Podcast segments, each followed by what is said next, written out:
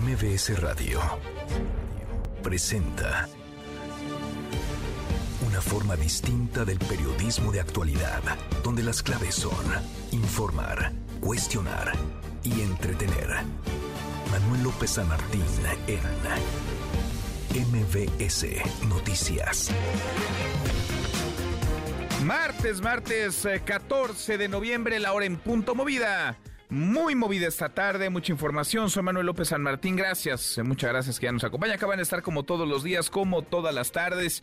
Todas las voces se cumplirán en horas, tres semanas del impacto de Otis en Acapulco. Siguen cientos de miles damnificados. El presidente López Obrador irá esta tarde allá, pero no caminará las calles, tampoco las colonias. Dice que porque le seguramente le criticarían, no quiere que haya provocadores, está platicando del tema. Marcelo Ebrard eh, se definió, Marcelo Ebrard decide quedarse en Morena, decide no renunciar a la 4T, tampoco buscar la candidatura presidencial por Movimiento Ciudadano. ¿Qué pasó? ¿Qué ocurrió? En la conversación que tuvo o las conversaciones que tuvo con Claudia Sheinbaum. Hoy el presidente reaccionó al asunto. Vamos a platicar con Marcelo Ebrard esta tarde en estos eh, micrófonos y el caso del eh, magistrado no binario de Aguascalientes, el caso del magistrado Jesús Ociel Baena, a quien asesinaron, dice la Fiscalía de Aguascalientes, la Fiscalía Estatal, que lo mató su pareja, que lo asesinó con una navaja de afeitar y después este se autolesionó hasta morir en la misma casa donde fueron encontrados. Ayer voy a conversar con el fiscal de Aguascalientes, con Jesús Figueroa. Mucho que poner sobre la mesa, de acabos con las voces y las historias.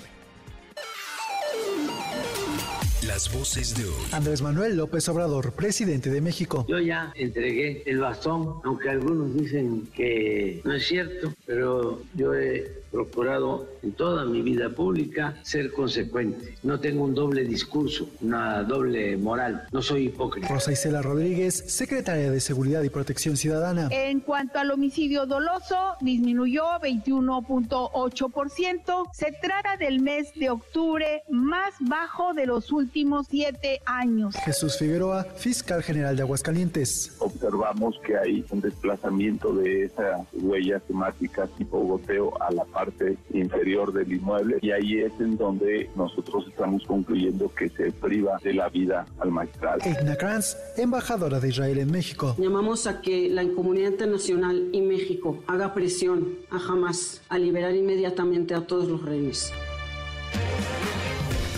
Son las voces de quienes hacen la noticia, los temas que están sobre la mesa y estas las imperdibles de martes, martes 14 de noviembre. Vamos, vamos con la información presidente López Obrador dijo que irá a Acapulco, supervisará avances de la reconstrucción. Aclaró, eso sí, que no caminará a las calles, no irá a las colonias. Dice que porque hacer presencia en esas colonias afectadas eh, sería tanto como prestarse a insultos, a groserías, a provocadores. La voz del presidente.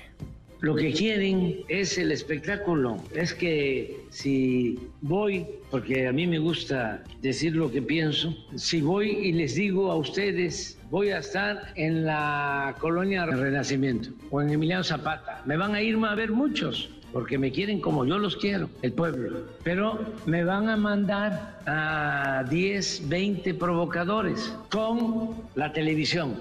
Si no he ido por eso, lo que dice el presidente, no voy a ir o no he ido porque me mandarían provocadores. De, en otro tema, del caso horroroso del asesinato del magistrado no binario Jesús Ociel Baena. Novedades, el fiscal del estado de Aguascalientes, Jesús Figueroa, informó que al magistrado presuntamente lo mató Dorian Daniel Nieves, su pareja, según las investigaciones, lo asesinó con una navaja de afeitar y luego este se habría autolesionado hasta morir en la misma casa en donde fueron ambos localizados ayer. Más de la mañanera, el presidente López Obrador aseguró que entregó el bastón, bastón de mando, y que él ya no trae el control, ya no manda en Morena, aunque haya quienes opinen lo contrario, que haya quienes digan que esto no es cierto. Yo ya entregué el bastón, aunque algunos dicen que no es cierto, no me conocen y además siempre actúan de mala fe, siempre cuestionan. Pero yo he procurado en toda mi vida pública ser consecuente, siempre hacer lo que digo, lo que pienso. No tengo un doble discurso, una doble moral, no soy hipócrita. Estoy muy contento porque ya entregué la dirección del movimiento de transformación a Claudia Sheinbaum. Entonces ya es la que dirige el movimiento de transformación. Ya entregué, yo ya no mando, aunque todo hace pensar que el control, vaya, si uno revisa las candidaturas, por ejemplo, que definió a través de encuestas, en teoría, pero no, porque muchos que no ganaron van a ser candidatas el próximo año pues son cercanos, muy cercanos al presidente y quienes eran cartas de Claudia Sheinbaum se quedaron a un lado, fueron bajados de la contienda pese a haber ganado el caso Omar García Harfuch, por ejemplo, en la capital del país. A propósito del presidente celebró la decisión que tomó Marcelo Ebrard de quedarse en Morena y lo calificó con un como un hombre responsable. Escúchelo. Celebro la decisión que tomó Marcelo Ebrard que ha demostrado ser un hombre responsable, consecuente, es que en esto, por legítimo que sea el interés personal, siempre tiene que ponerse por delante el interés del pueblo, el interés de la nación. Por su parte, Xochil Gálvez, vamos a platicar, por cierto, esta tarde en unos 15 minutitos con Marcelo, con Marcelo Ebrard. Xochil Gálvez, responsable del Frente Amplio por México, se pronunció también sobre la decisión de Ebrard. Esto, esto le mandó decir. Yo lo invité, él tomó su decisión, yo estoy tranquila. Pero, ¿qué le responde? Dice que hubiera sido incongruente hablar con usted. Ah, yo creo que hemos hablado muchas veces. hablamos en la COP, hablamos como canciller, no es incongruente hablar con una persona, ¿no? Este, yo digo que si él quiere que lo maltraten, pues allá él. Si quiere que lo maltraten, Allá él es cosa suya, yo lo respeto, dice Xochil Gálvez. El Senado, el Senado de la República recibió la propuesta del presidente del nombramiento del exgobernador de Hidalgo, Mar Fayad, como embajador de México en Noruega. Además, el Senado notificó oficialmente que tiene ya, ya lo recibió el oficio del presidente en el que acepta la renuncia del ministro Arturo Saldívar y esta tarde la Comisión de Justicia discutirá y votará el dictamen. Ayer, por cierto, la Corte, la Suprema Corte de Justicia, suspendió los nombramientos internos para reemplazar a Samuel García como gobernador de Nuevo León. García que está ya en campaña, aunque sigue siendo formalmente gobernador en su estado, de Nuevo León.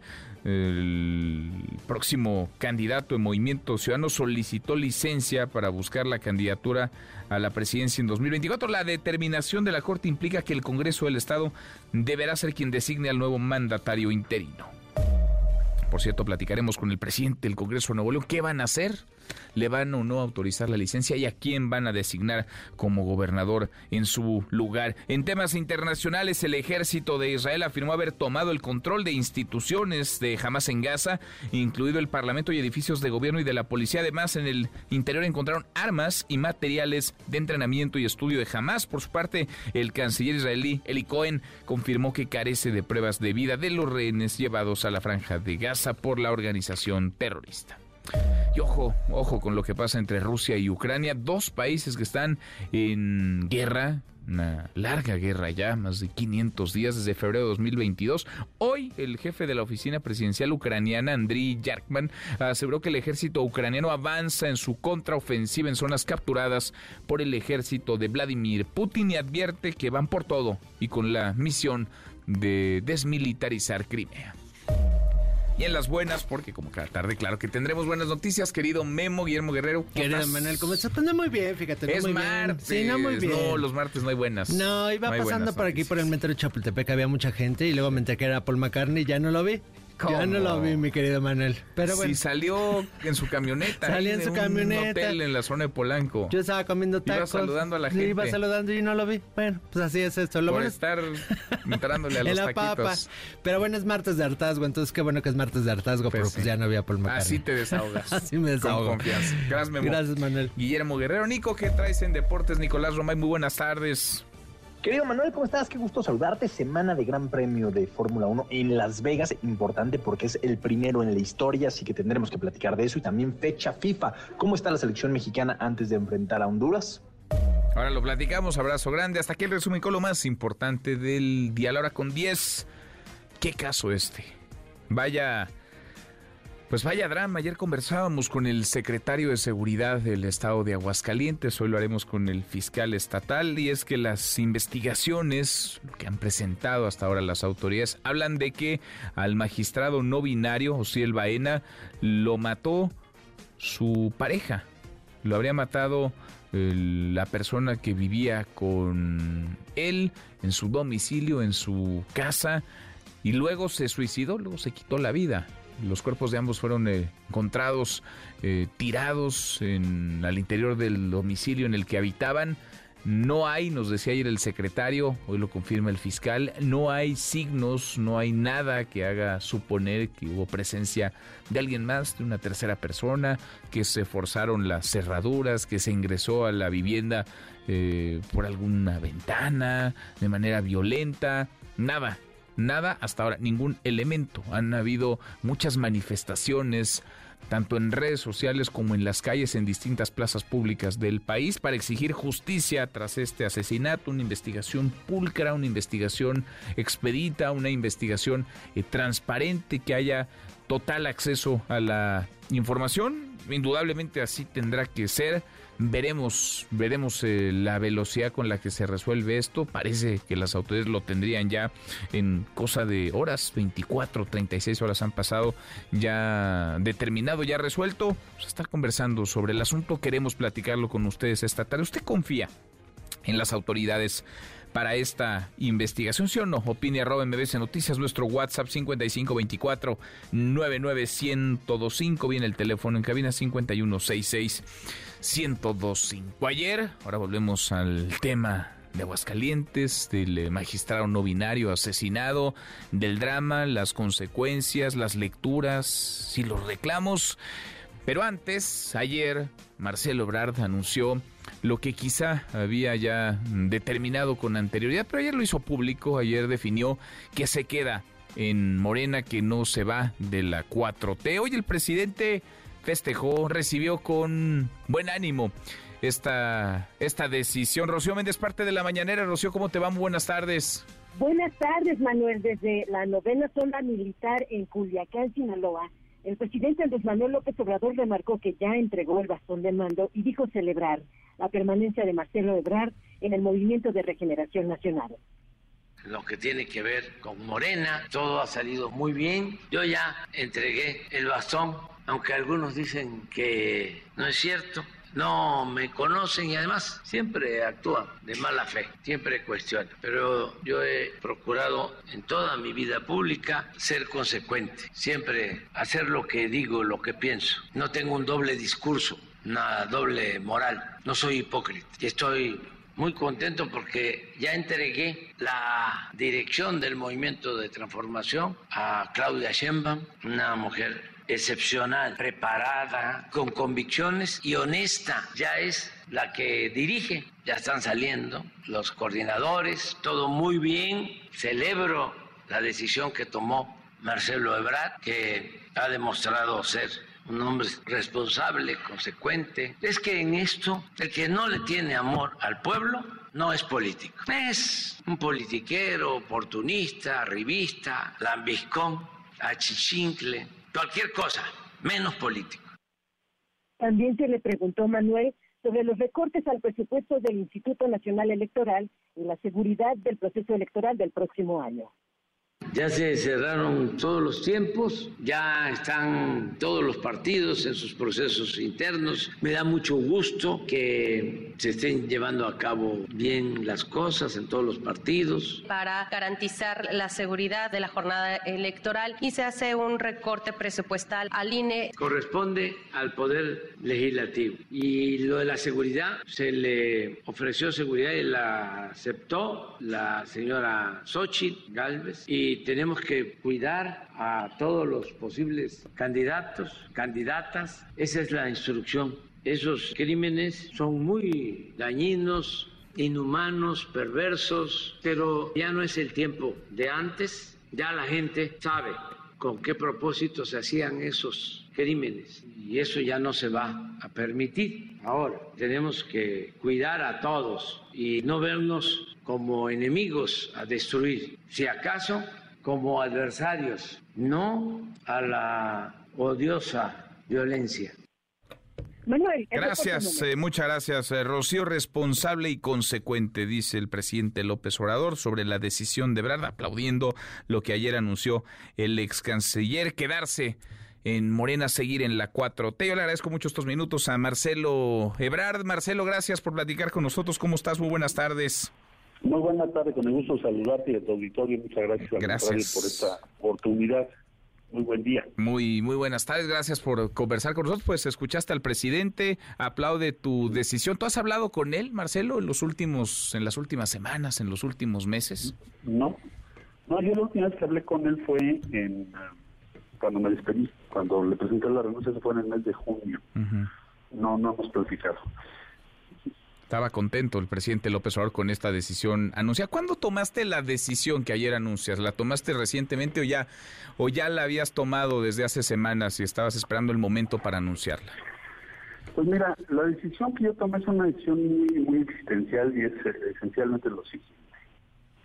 Yo dije, bueno, ¿cuál es la posición que en la que quedamos todos los que participamos para construir la 4T, llevamos 23 años trabajando, lo más reciente fue el canciller. Y las personas que, que votaron o apoyaron mi propuesta en este proceso que hubo en Morena, pues necesito dialogar con Claudia Sheinbaum y ver cuál va a ser su línea política. Entonces, eh, porque la otra opción no era irme a encabezar a la oposición. La otra opción era no participar. Se habló mucho de que iba yo a ir a los otros partidos. O sea, tú solo tenías dos alternativas, quedarte en Morena y seguir, digamos, en la 4T o retraerte en 2024, no estar en la boleta por Movimiento Ciudadano. Esa no era una opción, nunca la sopesaste.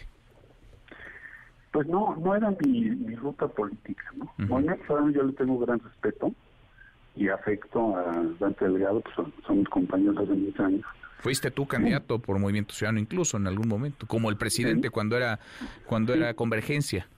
Exactamente, y muchos años trabajando juntos. Entonces, en fin, hay, hay muy buena relación. Pero me queda claro que ellos tienen una posición política distinta. Es un partido que ha jugado un rol y ha tenido una participación crítica y de oposición al actual gobierno del cual formé parte hasta hace unos meses. Entonces, eh, me pareció como un tema de congruencia muy esencial después de una reflexión, incluso me tomé unos días con mi familia. El, eh, simplemente yo tenía dos. O un punto es que ser reconocida nuestra fuerza dentro de Morena como la segunda fuerza de pueblos y los oficiales y que se corrija aquello que no nos parece como que prácticas que no debe haber en Morena, que son desde el pasado. Segundo, que haya deliberación y respeto a las diferentes formas de pensar, porque no todos pensamos igual dentro de Morena, dentro de la 4T. Yo ofrecí durante mi recorrido nacional, oiga, oigan, construyamos el siguiente nivel de la cuarta transformación. Publiqué un libro sobre eso. Sí. ¿Cómo me iba yo a presentar de repente? Fíjense que ya no, ahora pienso de otra manera, en función de los resultados. Habría sido muy, muy cuestionable para mí mismo. ¿eh? Entonces, en fin, tuve una, un par de conversaciones con Claudia, veo que, que es receptiva a estas ideas, que, que le parece, o al menos ese es el punto de vista que me transmitió, que me compartió, que lo estamos planteando razonable y que sí es conveniente que avancemos en esa dirección. Entonces, bueno, lo de ayer, que fue un documento que nos manda la Comisión de Nueva Justicia, que es la primera vez que reconoce que efectivamente las prácticas hay que eliminarlas del partido, hay que impedir que se lleven a cabo, y efectivamente se dice, bueno, pues parte de lo que está diciendo Marcelo y sus compañeras y compañeros tienen razón, pues me pareció muy claro que va en esa dirección, es una traducción de que esa línea política efectivamente es la que va a imperar. Y, digo enhorabuena, porque la otra opción no es que cambies de postura política. La otra opción sería decir, pues no participo en esto y no estoy de acuerdo, y, bueno, pues también es válido. Ahora, eh, es diametralmente opuesto lo que la Comisión de, Honestidad y Justicia de Morena eh, ayer eh, escribe, argumenta, deja como testimonio a lo que habían dicho tanto Mario Delgado como Alfonso Durazo, ¿no? Porque yo recuerdo ellos hablaban de un proceso ejemplar, un proceso democrático, un proceso pulcro, fue otra cosa. ¿Qué, te dijo Claudia Sheinbaum sobre eso? Más allá de que quizá ella vio una película diferente y no estaba de acuerdo con esa apreciación tuya, pero eh, reconoce, digamos, el que haya el derecho a disentir adentro y cómo se pueden canalizar esas porque pues no hay muchas eh, voces que se atrevan aunque quizá en corto sí hay varias voces que no están de acuerdo con muchas cosas que ocurren dentro de la 4T, dentro de Morena. Exacto. Creo que es una línea política distinta lo que ves ayer en ese texto a lo que habíamos visto en otras, pues como menos hasta hace muy poco, hasta este, este lunes. Entonces, la, la, hay como dos líneas políticas posibles. Una que es toda crítica, toda disidencia eh, no va a ser tolerada, tolerada. se van a negar los hechos, es decir, puede llegar hasta el cinismo. O bien vas a tomar en cuenta y ver qué méritos tiene cuando alguien disiente en el, en el partido, en Morena.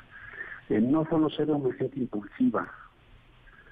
Eh, y lo que dijimos sobre estas prácticas que son acarreo uso de recursos, intervención de funcionarios, eh, pues presentamos los testimonios a nuestro alcance, ¿verdad? Entonces, el hecho de que se reconozcan, y no solo eso, sino que señale que deben ser sancionadas erradicadas, sí me parece un asunto mayor. Es, otra línea política distinta a lo que se había dicho.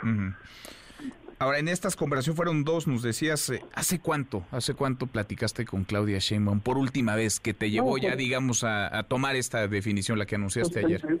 En, las últimas dos semanas aproximadamente eh, fueron esas conversaciones. Antes hubo otras otros eh, intercambios, pero no no de nosotros personalmente, sino a través de otras personas. Pero ahí se sentaron ustedes a la mesa, tú y ella. Sí, y entonces lo que yo decía es, a ver, te comento qué es lo que estamos presentando y por qué esta posición. Pienso que muchos años hemos luchado porque estas cosas no sucedan. Entonces sí hay que decirlo, sí sucedieron y hay que corregir eso. Eh, segundo, ¿qué línea política piensas hacia el futuro?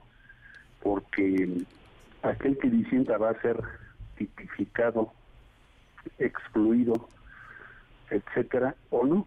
O si podemos, como segunda voz dentro de Morena, expresar nuestras opiniones sobre muy diversos asuntos. Este es uno de ellos, pero habrá otros muchos, ¿no?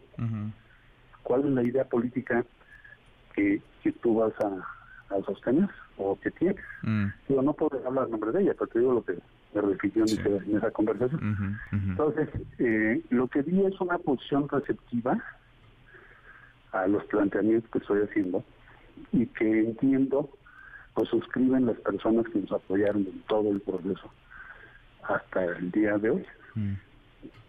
Receptiva y me parece importante. que ella tome una línea política en esa dirección me parece positivo. cuando, hablas de, que se reconozca a Marcelo Ebrard y a el equipo que le acompaña y las eh, miles de personas que acompañan también tu proyecto, que se les reconozca, eh, ¿estás eh, imaginando algo así como el reparto, digamos, de, posiciones, de candidaturas o una especie de grupo, no sé si tribus es el antecedente, digamos, más inmediato en el, en el PRD, grupos políticos, digamos, eh, internos dentro, dentro de Morena? Yo, yo diría primero el, el eh, principio del derecho a disentir. Eh, segundo, las ideas que hemos mantenido. Sí, vamos a un segundo este nivel de la cuarta transformación, entonces pues hay que incluir a las clases medias, hay que acercarnos a otros sectores, hay que reducir el antagonismo. Eh, un tercer punto es las personas que hayan coincidido conmigo dentro de Morena, que son diputados, senadores, representantes, o bien que van a ser candidatas y candidatos en muy diferentes cargos, pues que no sean excluidos y perseguidos, porque eso sí se ha dado. Que tengan condiciones equitativas, justas, para participar y defender sus ideas. Incluso nos agrupamos en una asociación que tiene como propósito promover el Camino de México. ¿Qué es esto? Pues hasta hizo un libro que, fue el eje de toda nuestra campaña al interior de Morena. Entonces es lo que queremos defender, ser leales a quienes votaron por nosotros. Bien. Eso es, eh, oye, te ofrecieron aquí un cargo. Le dije, no, no, no, ni, fue un tema que ella planteara ni yo quería que se planteara ahí, porque no es el objetivo último o principal de un entendimiento político. Aunque en teoría, en teoría, digamos, eh, parte de las reglas del juego, parte del acuerdo es que quien no resultaba con la candidatura podía acceder a otras posiciones, senador, por ejemplo, o, diputado. eso, está establecido en un acuerdo general desde junio, o sea, no sería motivo de la conversación con ella ni lo fue. Sí. Eso lo estás considerando aparte. Sí, eso es otra cosa. Pero además ya estaba establecido. O dicho. Yo, ya he comentado que, mi interés no es competir por otra otro cargo. Mi objetivo es, eh, en este caso, por los que te acabo de describir, que me diga alguien, oye, pero no es teórico, eso no, no es teórico. Eso tiene que ver con cuál es la línea estratégica que va a seguir nuestro movimiento, de uh parte de ese movimiento. Pero, no, pero no le dirías que no a un cargo, a un cargo de elección popular, a ser senador, a ser diputado, o a formar parte incluso del equipo de Claudia Sheinbaum como lo formaste el gabinete del presidente López Obrador. Pues eso ya lo veríamos, eso no, no lo comentamos ahorita. El acuerdo fue este entonces nada más, no posiciones, no cargos, no al menos eh, por ahora. Si te invitara como secretario, Claudia Sheinbaum, Marcelo. Pues no, no lo sé, ahorita yo soy un poquito especulativo. Pues, no tengo elementos para eso, ni sé si ella me quiere invitar, ni si yo aceptar, vaya, no tengo ni idea. Pero a lo que voy es, no llegamos a ese punto, pero sí definir, bueno, cuál es la línea política en la que estamos. Porque, a ver, si a mí me hubieran dicho todo fue perfecto, y aquí tienes que guardar silencio, pues entonces a lo mejor ahorita la conversación sería en otros términos, ¿verdad? ¿Cuál era mi otra opción? Pues no participar y decir por qué. ¿Con Dante Delgado hubo reunión? ¿Hubo diálogo? ¿Hubo llamadas? ¿Hubo algún tipo de acercamiento? Más allá de este cariño y de la historia que tienen ustedes dos. Dante y yo siempre hemos estado en comunicación y en contacto. Eh, él como senador y yo como canciller, además somos buenos amigos. Pero yo no me reuní con la dirigencia de Movimiento Ciudadano ni nada por el estilo. Si es tu pregunta, no, no ocurrió. No, con la dirigencia no, pero con Dante Delgado la comunicación esa siempre ha existido, siempre ha estado. Sí, siempre. Siempre ha estado. Ayer, ayer platicaba con Xochil Gálvez, eh, nos decía esto cuando le pregunté sobre ti, hablaba, hablaba así, la próxima candidata del frente a la presidencia, Marcelo. Yo le tengo buena lida, Marcelo pero creo que, no sé, que falta carácter para mandarlos al carajo, porque no es la primera vez que se lo hacen, ya se lo han hecho otras veces. Entonces, no me quiero poner en sus zapatos, él sabe por qué permanece, pero híjole, está en un lugar donde te patean, no, no está padre. Pero bueno, mis respetos y mi solidaridad para Marcelo y pues ojalá le vaya bien mis respetos y solidaridad, pero dice Xochil Gálvez que te quedas en donde te maltratan, en donde te patean, Marcelo. Bueno, bueno, yo, mira, yo respeto mucho a Xochitl eh, hay que tener más carácter para ser congruente que para aventar las cosas. Creo que en política eh, necesita ser muy consistente. Y toda mi vida he tenido pues muchas decisiones muy difíciles y en esta ocasión pues no es la excepción. Pero lo que no voy a hacer es andar de veleta, mano, cambiando de posición de un día a otro, porque eso no me, no me para mí mismo no sería conveniente ni aceptable. Mm. Marcelo, por último, estoy platicando con Marcelo Ebrard. Eh, te quedas en Morena, no hay duda, te quedas en la 4T, pero sigues también con el Camino de México. ¿En qué se podría convertir el Camino de México? ¿En una especie de corriente interna? ¿En un partido político? ¿En una línea de pensamiento? ¿Qué podría pasar con el Camino de México, no solamente de cara al 24, sino para lo que venga después, Marcelo? Es una línea política y un espacio de encuentro político consistente con el respaldo que obtuvimos en el proceso de selección de candidato y consistente con lo que hemos defendido toda la vida. Es lo que vamos a hacer. Mm, ¿El bastón de mando tú lo ves en manos del presidente o de Claudia Sheinbaum? Pues este acuerdo yo lo hice con Claudia, yo con el presidente no he hablado, como te decía. Te agradezco, Marcelo, te agradezco estos minutos, gusto en saludarte, como siempre. Muchas gracias. saludarte, mucho gusto. Igualmente, gracias. Muy buenas tardes. Es Marcelo Ebrard, que ayer anuncia esta decisión, se queda en Morena. Muchos le han criticado, otros han pensado que quizá pudo haber dicho exactamente lo mismo un par de meses atrás. Ahí están sus razones, ahí están los argumentos, los elementos que le llevaron a tomar esta definición ayer anunciada y quizá largamente pensada. A la hora con 29, pausa, volvemos, volvemos, hay más. Siga a Manuel López San Martín en redes sociales. Twitter, Facebook y TikTok. M. López San Martín. Continúa con la información con Manuel López San Martín en MBS Noticias. MBS Noticias con Manuel López San Martín. Continuamos. Seguimos, cruzamos la media hora con 32, temporada de Chapulines y de Grilla. El eh, gobernador de Nuevo León, Samuel García, es el mismo que afirmó no dejaría el cargo, sería gobernador los seis años, que tanto criticó al bronco a Jaime Rodríguez Calderón cuando dejó votada la gubernatura. Está listo para hacer campaña, si no es que está ya en campaña. El asunto es que no se han puesto de acuerdo quién se va a quedar en su lugar, quién va a ser el gobernador que ocupe la vacante que dejará unos meses Samuel García, porque después de la elección, cuando no gane, tratará de volver al cargo. Judith Medrano, Judith, ¿cómo te va? Muy buenas tardes. Hola, ¿qué tal, Manuel? Pues bien complicada esta situación y es que tras la resolución de la Suprema Corte de Justicia de la Nación que determinó que el próximo gobernador interino de Nuevo León no será el actual secretario general de gobierno Javier Navarro Velasco, ni tampoco el presidente del Tribunal Superior de Justicia con licencia. Aquí en el Congreso del Estado pues ya están empezando a analizar la resolución para elegir bien al sustituto de Samuel García Sepúlveda. El diputado panista Carlos de la Fuente Flores celebró que se esté respetando la autonomía del Poder Legislativo. Recuerdo que justamente la semana pasada él mencionó que el presentar a Navarro Velasco pues también se estaría desechando la posibilidad de que Salinas Garza ocupara el cargo. Pero ahora se tiene fijo hoy hasta el primero de diciembre a las 23.59 horas para determinar quién se va a quedar en el cargo a partir del 2 de diciembre de este año y hasta junio del 2024. Vamos a escuchar al panista Carlos Alberto de la Fuente Flor.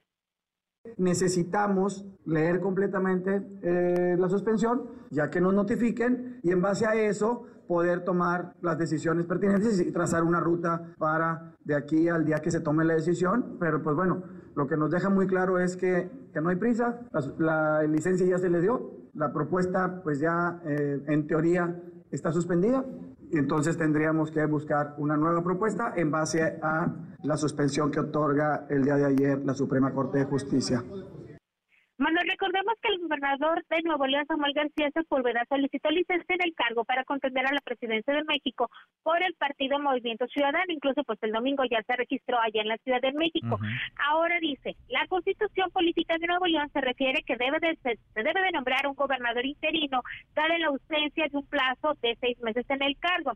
La legisladora del PRI, Lorena de la Garza Venecia, también se pronunció ante la autonomía del Poder Legislativo y que ahora, pues, va a ser decisión de los 42 diputados se elegirá el próximo gobernador. Pero quienes insisten en que el Ejecutivo debe de ser Javier Navarro Velasco son los especialistas aquí en el Poder Legislativo de Nuevo León. El diputado Héctor García comentó que es necesario esperar las resoluciones del Pleno de la Corte y de un colegiado de distrito en Tamaulipas. ¿Por qué? Vamos a escuchar al diputado Héctor García de aquí de Nuevo León, aquí en el Congreso local. Tienen que Navarro no, porque no es un tema del ministro. Nosotros, la controversia que se presentó era sobre todo para saber si esa división de poderes podía subsistir. La segunda parte, efectivamente, está un subyúdice, porque hay, por un lado, la manifestación de la Corte en donde no dice que no a Navarro, sino más bien resuelve que sí a la primera parte que nosotros intentábamos. Y la segunda, esperaremos el colegiado de Tamaulipas para ver qué resuelve respecto. Pero en este momento, tenemos claro que quien, hasta al menos hasta esta hora, el día de hoy, quien deberá de ser el encargado del despacho interino es el señor Javier Navarro. En tanto, José Arturo Salinas Garza, que ya se le había tomado protesta como gobernador interino, pues dio a conocer que es un hombre de ley y que respeta las leyes y la autoridad por encima de cualquier opinión o interés personal. También dijo que va a seguir firme para crear y fomentar el diálogo y trabajar para regresarle a Nuevo León la paz y gobernabilidad que se requiere como sociedad. Hasta el momento te quiero comentar que la Comisión de Gobernación, la encargada de empezar a ver todo este embrollo sobre quién se va a quedar en su lugar de Samuel García, pues no ha citado, no ha eh, hecho alguna manifestación de que se vayan a reunir. Hay que también estar muy al pendiente de la Comisión de Coordinación y Régimen Interno de aquí del Poder Legislativo. Y entonces ahorita estamos todos en veremos. Carlos de la Fuente ya dijo que no hay prisa, pero pues nosotros sí queremos saber quién va a ser el próximo gobernador, al menos eh, de aquí, del 2 de diciembre y hasta el 2 de junio, con la pues ausencia de Samuel García. Pues sí, oye, y los neoleoneses, ¿no? Digo, si no es mucha molestia, porque Samuel García ya trae agenda de candidato y mientras quién toma las decisiones, quién gobierna, ayer andaba en la Ciudad de México en horario laboral, era día, por supuesto, eh, laboral, y mientras, pues mientras quién manda, y quién va a quedarse en el lugar de Samuel García mientras él juega al candidato, mientras él hace campaña. ¿Cómo está la composición en el Congreso, Judith? Es decir, eh, ¿cuántos votos se necesitan y cuántos votos votos trae Samuel García? Porque se antoja muy complicado que con una mayoría de PAN y PRI puedan colocar a un gobernador afín, aliado a Samuel García. No les alcanza. Aquí en el Congreso de Nuevo León está compuesto por 42 diputados. Eh, Movimiento Ciudadano solamente tiene a 14 pero eh, bueno, pues ellos han comentado eh, o han hecho, empezado a hacer algunas alianzas que pues antes no la veíamos, en, al menos en los dos primeros años legislativos, e incluso hasta el mes pasado empezaron a eh, la gente, el diputado del Partido Verde y los dos diputados de Morena se han empezado a aliar con Movimiento Ciudadano, pero aún así no, no les da todavía para poder eh, nombrar al gobernador interino. También existen algunas otras eh, cuestiones sobre que si se están robando los diputados a Movimiento Ciudadano, palabras dichas por los mismos diputados panistas, pero bueno, aquí ahora sí que la moneda está en el aire y sí, como bien lo señalas, pues, pues mientras esto sucede aquí en el Congreso del Estado, en Palacio de Gobierno, pues la gente sigue sufriendo por falta de agua, por movilidad, calidad del aire y por la gente, los ciudadanos de a pie, pues es lo que quieren, que se resuelvan los problemas que padecen día a día, Manuel. Pues sí, más allá de las ambiciones y los caprichos, los deseos de algunos, particularmente de uno, del todavía gobernador. Gracias, Judith, muchas gracias. Manuel, te mando un abrazo. Abrazo, gracias, muy, muy buenas tardes. La opinión de Alberto Beñé con Manuel López San Martín. Alberto, querido Alberto Beñé, qué gusto saludarte, ¿cómo estás? Querido Manuel, muy buenas tardes, pues con gusto saludarte también. Muy buenas tardes, ya Samuel García se registró, él está en modo campaña y mientras no terminan de ponerse de acuerdo va a estar complicado que haya una negociación que deje a todos conformes. ¿Quién se va a quedar en lugar de Samuel García. Digo, a él no es que no le importe, pero le preocupa más el 24, la elección presidencial, que el presente de su estado de Nuevo León. Manuel, lo que la Constitución de, Nuevo León establece es muy claro, son dos supuestos distintos. Uno es que cuando se otorga una licencia que solicita el gobernador, que puede ser hasta por un máximo de seis meses, el Congreso designa un interino durante ese periodo, durante el periodo de la licencia. Otro supuesto muy distinto es que cuando la ausencia del gobernador es por no más de 30 días, el secretario de gobierno se queda encargado del despacho. Lo que hizo Samuel García cuando eh, eh, envió su solicitud de licencia es que le envió y al mismo tiempo notificó que se quedaba de eh, gobernador interino el secretario de gobierno. fue, digamos, un intento de, de, trampa, pues absurdo. Y luego la oposición allá también cometió, pues, pues una cosa irregular que fue nombrar interino a alguien que esté impedido para el cargo, que es eh, un magistrado, el magistrado presidente del Tribunal de Justicia. Lo que está resolviendo el ministro Javier Maínez, lo que plantea es que ninguno de los dos pueden ser interinos y que lo que corresponde es que el Congreso pues nombre a un interino durante el periodo de la licencia que empieza a correr el 2 de diciembre. Entonces, la verdad es que la Constitución es muy clara y lo que deberá ocurrir es que la mayoría eh, opositora del Congreso pues nombre a un interino para este periodo. Ahora, hay quienes no pueden ser eh, gobernadores interinos, por supuesto, el presidente de un poder, el poder judicial. ¿Quiénes sí podrían? Es decir, ¿de qué tamaño es la baraja que podrían, de la cual podrían echar mano los diputados del Congreso de Nuevo León, Alberto? Es, es muy amplia porque realmente puede ser cualquier ciudadana o ciudadano que cumpla con los requisitos para ser gobernador. Eh, los impedimentos son acotados. Los impedimentos se refieren a quienes ocupan un cargo en el Poder Ejecutivo, en el Poder eh, Judicial, en el Poder Legislativo, pero eh, hay, pues digamos, muchas otras opciones de muy distintos eh, actores, ciudadanos de un partido, sea el PAN o del PRI, etcétera, que podrían ocupar el cargo. La verdad es que eh, las opciones son amplias, aunque lo cierto es que pues no deja de ser una posición difícil para alguien asumir el interinato como opositor y también desde luego es una posición difícil para este gobernador que sería con licencia a partir del 2 de diciembre, Samuel García, pues tener a un opositor seis meses a cargo del gobierno del Estado. Ahora, un gobernador que llegue, digamos, en sustitución, un interino, ¿puede tomar las decisiones que un gobernador electo constitucionalmente tome? Es decir, ¿podría remover aparte el equipo? Eh, ¿Podría eh, rehacer el gabinete, por ejemplo? ¿Podría eh, detener un proyecto o iniciar otro? ¿Tiene las mismas facultades, tiene las mismas atribuciones que un gobernador electo, Alberto? Exactamente las mismas, Manuel. Es decir, asume plenamente el cargo de titular del Poder Ejecutivo y como el gabinete y las estructuras administrativas de un gobierno son eh, al final eh, colaboradores del gobernador, en este caso del Poder Ejecutivo, pues entonces por supuesto que puede tomar esas decisiones, siempre y cuando pues no sean violatorias de, las normas y los procedimientos. Por ejemplo, en materia presupuestal, si ya está autorizado un presupuesto, pues no es que pueda eh, anularlo porque es una facultad del Congreso, pero bueno, sí, ejerce plenamente sus poderes como gobernador. Pues de ahí la importancia, ¿no? Porque sabemos del pleito que hay entre PAN, y todavía el fin de semana les dio hasta con la cubeta Samuel García el pleito que hay entre estos dos partidos, mayoría en el Congreso local y el todavía gobernador, difícilmente le van a poner a alguien afín, probablemente quieran colocar a alguien más cercano a ellos y si le ponen a un adversario político a Samuel García, pues podría desde revisar sus cuentas hasta cambiarle el gabinete. Claro, y déjame decirte que, estuve el jueves pasado en Monterrey por razones de trabajo y me platicaban algunas personas que el hostigamiento sistemático del gobernador Samuel García a cualquier disidencia, a cualquier opositor, eh, pues ha llegado a extremos pues muy burdos y ha logrado, bajo presiones, amenazas, reclutar a su bancada algunos legisladores de otros partidos, pero desde luego está lejísimos de, de lograr una mayoría. Lo que sí permanece es el agravio que ha generado eh, eh, en muchos actores políticos y me parece que lo que va a vivir Nuevo León no se lo merece. Es decir, un gobernador que prometió que jamás haría lo que hizo el Bronco, que cumpliría los seis años de gobierno y que por este impulso, esta ambición personal, quizá presionada, auspiciada eh, desde, la capital de la República por el presidente López Obrador, que siempre ha visto con mucha simpatía a Samuel García, ha dicho que sería un magnífico candidato.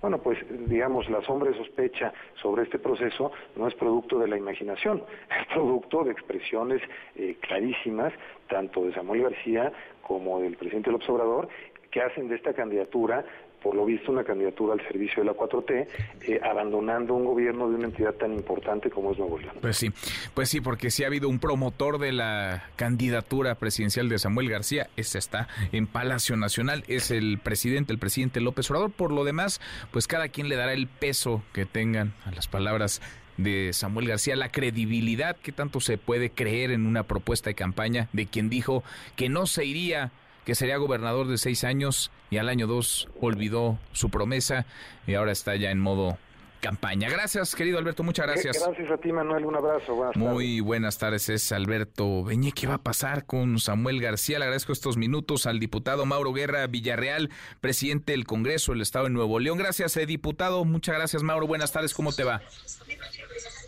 Bien, buenas tardes. Muchas gracias por este espacio y con el gusto de saludarlos aquí en medio de la sesión del Congreso del Estado. Gracias por darte el tiempo, gracias por platicar con nosotros. ¿Qué va a pasar con esta primero solicitud de licencia de Samuel García y después con el interino? ¿Quién se va a quedar? ¿Quién podría quedarse? ¿Cómo construir el acuerdo para llegar a un nombre que designe el Congreso del Estado, diputado?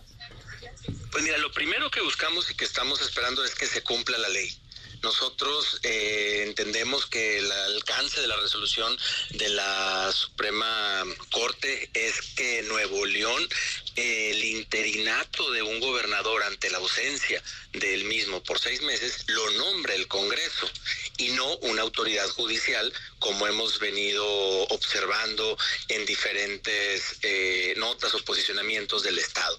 La Corte dejó muy claro que es el Congreso del Estado quien debe nombrar a ese gobernador interino. Por eso nosotros, una vez que recibamos ya eh, la notificación, que tengamos el alcance, sepamos las instrucciones claras que da, haremos lo propio para que se pueda cumplir con encontrar ese perfil que pueda garantizar la gobernabilidad del Estado de Nuevo León.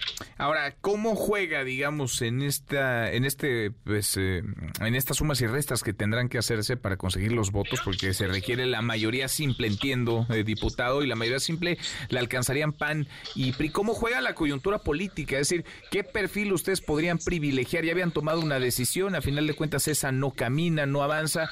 Eh, ¿Qué perfiles estarían ustedes evaluando o con base en qué estarían tomando esta definición?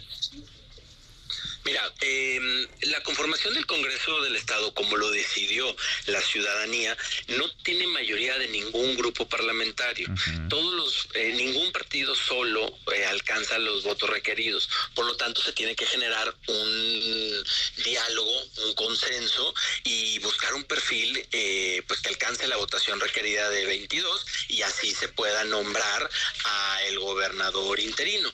Ese gobernador va a tener un reto muy importante porque gobernabilidad es tener diálogo, es hablar con el Congreso, es hablar con el Poder Judicial, es desde el Ejecutivo ayudar a que se cumpla la ley y no las eh, peticiones o deseos personales de, de alguien. Entonces, pues yo estoy seguro que este Congreso trabajará en buscar ese perfil, trabajará en poder tener los votos y el consenso y que Nuevo León pueda tener un gobernador que ayude a resolver los problemas que hoy tenemos, como la inseguridad, como la mala calidad del aire, la falta de agua y la falta de movilidad en el Estado, que es el problema día a día de los ciudadanos. Ahora, PAN y PRI, que son aliados a nivel nacional, sí tendrían esos votos necesarios, sí construirían una mayoría en el Congreso del Estado, diputado. Así es, actualmente tienen, eh, juntos tienen más de los 22 votos que se requieren, pero insisto, es un tema que se tiene que consensar y que se, dará lo se hará lo propio cuando el Congreso lo tenga que discutir en el Pleno. ¿Hay diálogo para esto con Samuel García o va a ser una decisión única y exclusivamente del, del Congreso, de los diputados?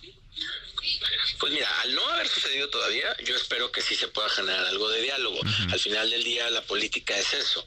Eh, si todos queremos buscar el bien de Nuevo León, se puede dialogar, se puede platicar y se puede garantizar o buscar pues que le vaya bien a, Nuevo León y que encontremos si la persona que ayude a que podamos avanzar en la resolución de los problemas del Estado. Bueno, lo que es un hecho es la licencia ya, ¿verdad? No importa que Samuel García haya dicho que sería gobernador por seis años y criticara duramente al Bronco por dejar el Estado para irse a jugar al, al candidato. Eso no importa, la licencia ese es un hecho. Samuel García va a poder dejar la gubernatura y estar en la boleta en 2024.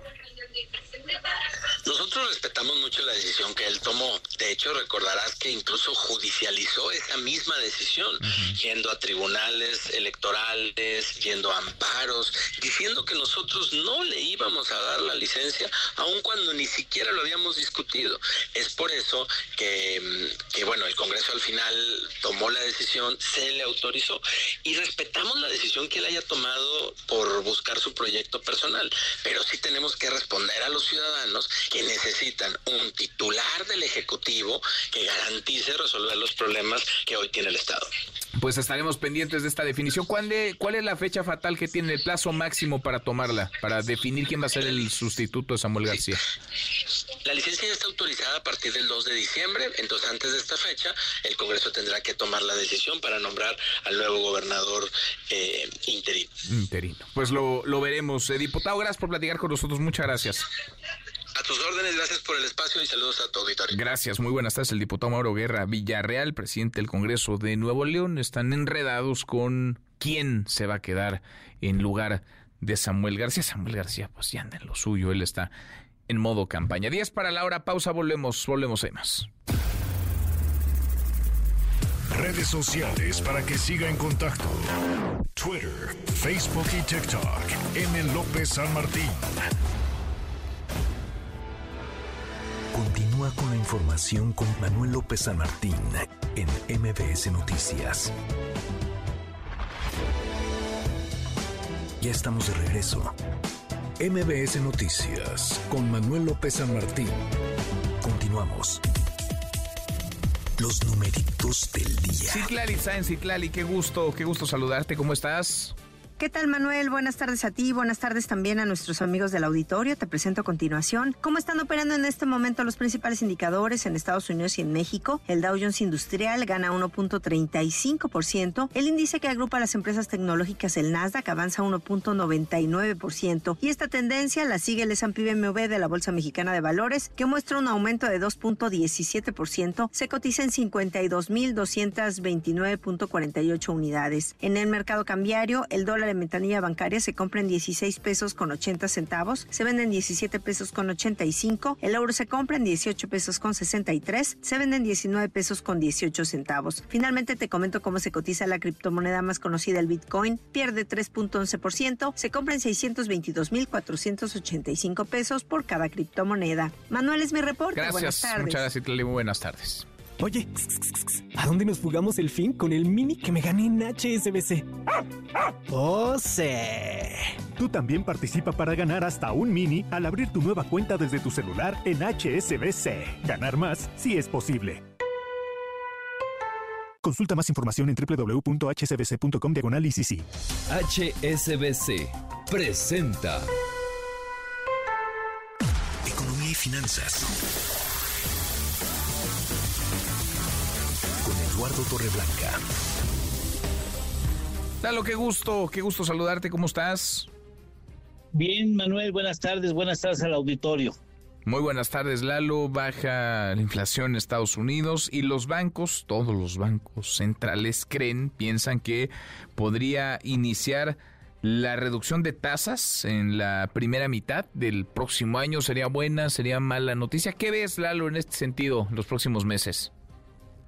Bueno, Manuel, se temía que la inflación en Estados Unidos presentara alguna resistencia como lo había hecho en meses anteriores y hoy el Departamento del Trabajo en Estados Unidos, que es la autoridad que anuncia, calcula la inflación aquí en México, es el INEGI, allá en Estados Unidos es el la, autoridad del trabajo informó que al mes del mes de octubre, octubre la inflación resultó en términos anualizados de 3.2%, eh, bajando desde septiembre que fue calculada en 3.7%, es una baja incluso mayor a la que la mayor parte de los analistas esperaban para el mes de octubre. Es una buena noticia porque aparentemente descarta la necesidad de otro incremento en tasas de interés en este año e incluso si se comportara en consecuencia en el mes de noviembre y diciembre podría incluso pensarse en, no más aumentos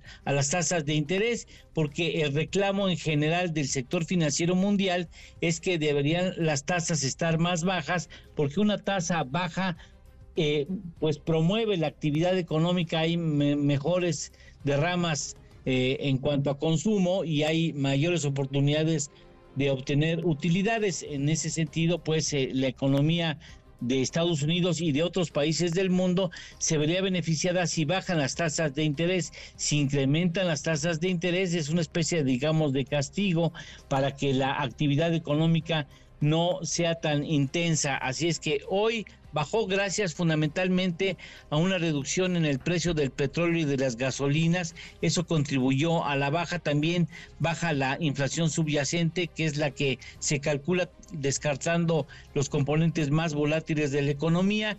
Esto permite pensar en que está más cerca y más eh, al alcance de la mano la baja en las tasas de interés, porque hoy se encuentran en un nivel, en una banda de 5.25 o 5.50, que es una tasa de interés la más alta en 22 años. Así es que ya veremos.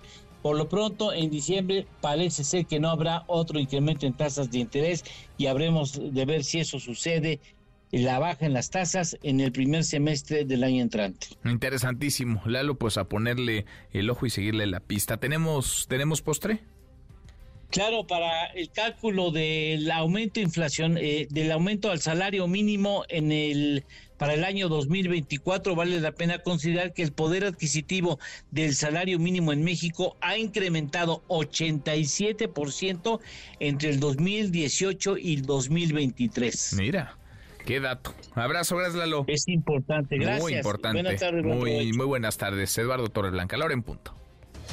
HSBC presentó. Tenemos como todas las tardes, claro que tenemos buenas noticias. Gracias, Manuel. Hagamos un ejercicio. Respire usted hondo, relájese, haga usted un poco de estiramientos y suelte, suelte, suelte todo lo malo y piense que hoy. Estamos hartos de...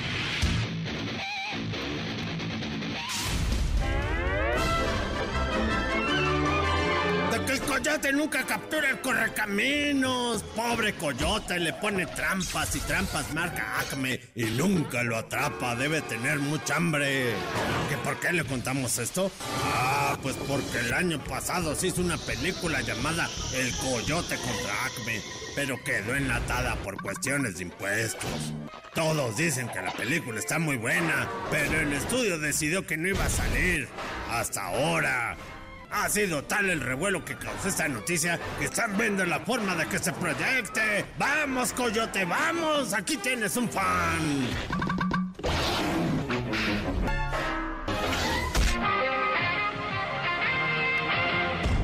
Estamos hartos de... de los borrachos. Gente borracha que se pone bien bregadal tomando su whisky, su cuba, que una piña colada, que un viejo vergel, que un bobadilla 103, que una azteca de oro. Hasta se me hizo agua la boca, qué sabroso. yo he nacido. Ah, lo que le iba a decir es que se está probando una app que va a detectar si usted está borracho con solo escuchar su voz. Si usted se pone ebrio y arrastra las palabras, Aguas que su teléfono lo va a saber. Y recuerde, si toma no maneje. Y si toma de más, pues invite. ¿Qué culpa tengo yo? Porque me gusta el vino. Estamos hartos de... trae ahí parece un tesoro. No, no, son objetos sin valor. Ojalá que ninguno de ellos traiga un maleficio. De las telenovelas. Fíjese que se va a estrenar el remake del Maleficio. La novela de terror que nos ponían los pelos de punta. Era una cosa muy fea. Bueno, pues en este remake va a aparecer el señor telenovela, el mismísimo Ernesto Alonso, gracias a la inteligencia artificial. Vamos a creer que lo van a traer del más allá para que aparezca en el maleficio. Por cierto, me contaron un chiste tan malo, tan malo, tan malo, que le pegaba los chistecitos. ¡Ah, qué mal chiste! ¡Qué martes! En este mundo y el tipo de negocios que nosotros manejamos. No hay lugar para los débiles. Ay, no, cada semana. Qué cosa. Querido Memo Guillermo Guerrero, ¿cómo estás? ¿Cómo están, mi querido Manuel? Te diviertes, ¿verdad? no, no, pues saco, saco la furia. Sacas la furia. mira ya. Ya, ya, ya. Relajado, de buenas, sonriente. Lacio como fideo quedé. Sí, ¿eh? Estás ya contento. Ya contento de que regrese Ernesto Alonso en forma de inteligencia artificial. Ya todo se puede. Todo se puede. Todo se, Tú podrías actuar junto a Ernesto. ah, yo creo que sí. ¿Podrías? Yo creo que sí. Pero no creo que me dejen, mi querido Manuel. ¿Por qué? No, soy muy mal actor. Seguramente, pero... De que podrías, podrías. Pues sí, ahí están las noticias. Y también tenemos boletos, mi querido Manuel. Boletos. Yo sé que muchos no van a poder ir a ver a Paul McCartney hoy, pero pueden ir a otros eventos. ¿Hoy es el segundo? Hoy es el primero. El primero. Y el jueves es el segundo concierto. Ayer hizo soundcheck Paul McCartney. Muchos estaban ahí en los puentes donde de Río Churubusco. Para escuchar. Escuchando que estaba Paul McCartney haciendo el soundcheck. Y se aventó todo el tráfico de camino. Sí, sí, sí. Se aventó todo el tráfico. Pues ya es el recorrido, no es la bienvenida. Yo le hubiera llevado en un helicóptero, pobre Paul McCartney, y estaba viendo ahí de todo. Pero todo. fíjate, saliendo de su hotel, porque se hicieron virales estas imágenes, saliendo de su hotel en la zona de Polanco, saludaba a la gente, bajó el vidrio de la camioneta en la que iba y, y saludaba a la gente. Muchísima gente estaba esperando ahí que saliera Paul McCartney. A las 9 de la noche empieza el concierto. Va a haber mucho tráfico, Sí, por mucho. supuesto, entonces tome sus precauciones para todos los que van en la zona oriente de la Ciudad de México. Pues sí. Sale con anticipación y si va al concierto más todavía para que llegue a tiempo. O me puede llevar si quiere, por ejemplo, si, si le sobra no, un boletito. o no. O tal vez no. O te puede contar después la gente. Pero los podemos invitar a Diego El Cigala. Diego El Cigala que va a estar en la Maraca, más cerca de usted que nunca, el 21 de noviembre. También tenemos para Vedette, para la obra de teatro El Inspector llama a la puerta. Para los dinosaurios animatronics que están aquí en Buenavista, vaya a espantarse un poquito. Y para Peter Pan que sale mal, escriba a premios arroba mbs.com y díganos cuál es su canción favorita de Paul McCartney. Y así de fácil. Ah, sí, a mí me gustan mucho las de Paul. Bueno, no las cantes. No las Ahorita voy a cantar, Café. Gracias, Memo. Gracias, Manuel. Guillermo Guerrero, ahora con cinco. Pausa, volvemos. Volvemos, hay más. Siga a Manuel López San Martín en redes sociales. Twitter, Facebook y TikTok. M. López San Martín. Continúa con la información con Manuel López San Martín en MBS Noticias. Ya estamos de regreso. MBS Noticias con Manuel López San Martín. Continuamos. Paul McCartney en México, seguimos, llegó el día, un día muy esperado para muchísimos eh, fans, eh, día esperadísimo por, por miles que estarán hoy en el eh, Foro Sol. Paul McCartney, 81 años tiene, se presenta esta noche y también el jueves, el próximo jueves, son dos presentaciones. El tour se llama, su gira Got Back Tour. Seis años estuvo ausente de nuestro país. Arranca el concierto a las nueve de la noche. Desde tempranito ya hay gente en las inmediaciones de este Foro Sol. Eh, Decenas, incluso ayer decenas de seguidores eh, lo saludaron. Las imágenes se viralizaron en redes sociales. Saliendo de su hotel en Polanco iba a la prueba de sonido. Ya sabe, como en otros conciertos, no pueden pasar cámaras profesionales, alimentos, bebidas, paraguas. Tampoco, ojo, tampoco los famosos peluches. Revisamos las redes, cómo se mueven las cosas en Twitter. Caemos en las redes. Platicamos hace unos minutos en estos micrófonos con Marcelo Ebrard, Ebrard que ayer anunció lo que había quizá ya definido desde hace días, quedarse en Morena. Dos meses pasaron de su impugnación al proceso interno, proceso que ganó, en el que arrasó eh, Claudia Sheinbaum. Ebrard no se va, se queda en la 4. Esto es parte de lo que nos dijo. La decisión que yo tomé es una decisión muy, muy existencial y es eh, esencialmente lo siguiente. Yo dije, bueno, ¿cuál es la posición en la que quedamos todos los que participamos para construir la 4T? Llevamos 23 años trabajando.